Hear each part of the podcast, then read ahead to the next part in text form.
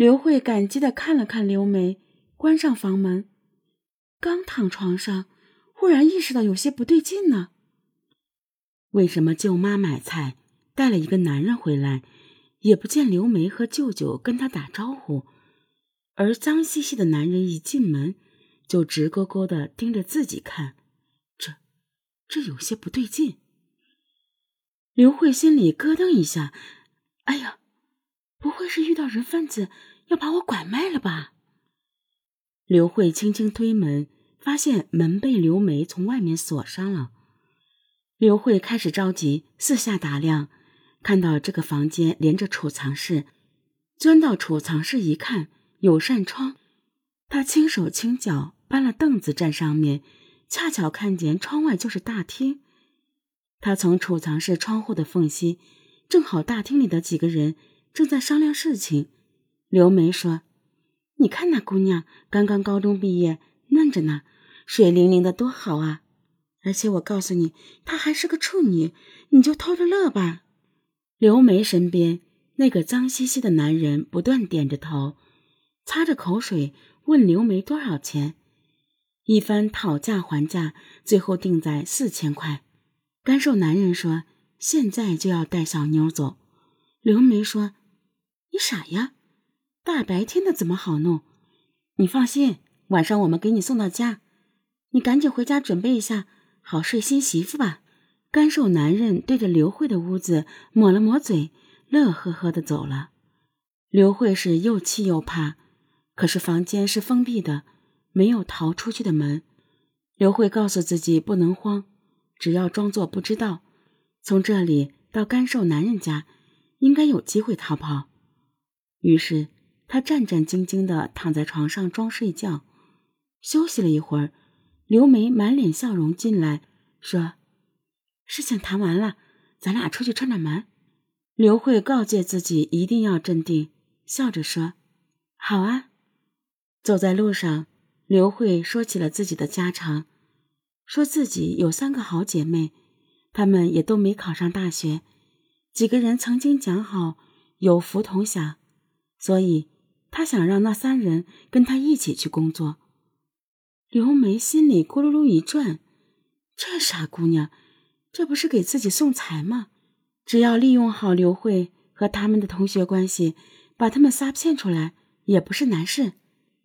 于是他偷偷告诉舅舅，让那个买了刘慧的男子多等两天。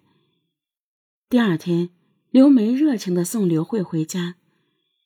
到了刘慧家附近。刘梅住进一家招待所，让刘慧去找她同学。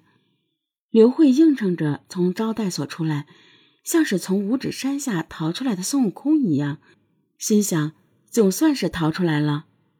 自由之后，他首先想的是赶紧逃离，但是又不甘心，于是就想着去报案，好把刘梅抓起来。刘慧读过书，知道一些法律常识，他想着。要是就这样去报案，只能落得个没有证据的下场。刘梅要是矢口否认，弄不好自己反倒成了诬陷的人了。想来想去，刘慧还是不甘心。要不是自己机灵，加上运气好，很可能就是一辈子生活在地狱了。就这么放过蛇蝎心肠的刘梅，她实在不甘心。于是她想，干脆报复一下刘梅得了。总要给自己出口气。漫无目的走着的刘慧，看见路边有个独眼男人在外面拢了一堆火，正烤火，心里盘算了一下，他就走过去搭话说：“大叔，你怎么不把柴火抱到屋里去烤啊？”独眼男人说：“那多麻烦。”刘慧眼睛一转说：“大叔，看你挺悠闲的。”你孩子一定挺孝顺你吧？独眼男人长叹一声，自嘲的笑着说：“哎，我哪有孩子？老婆还没有呢。看我长这样，谁跟我呀？”刘慧计上心头，这个邋遢的男人正好配刘梅呀。于是他凑过去，压低声音说：“有钱还怕娶不到老婆呀？可以买呀。”独眼男人打量了一下刘慧，说：“上哪买？”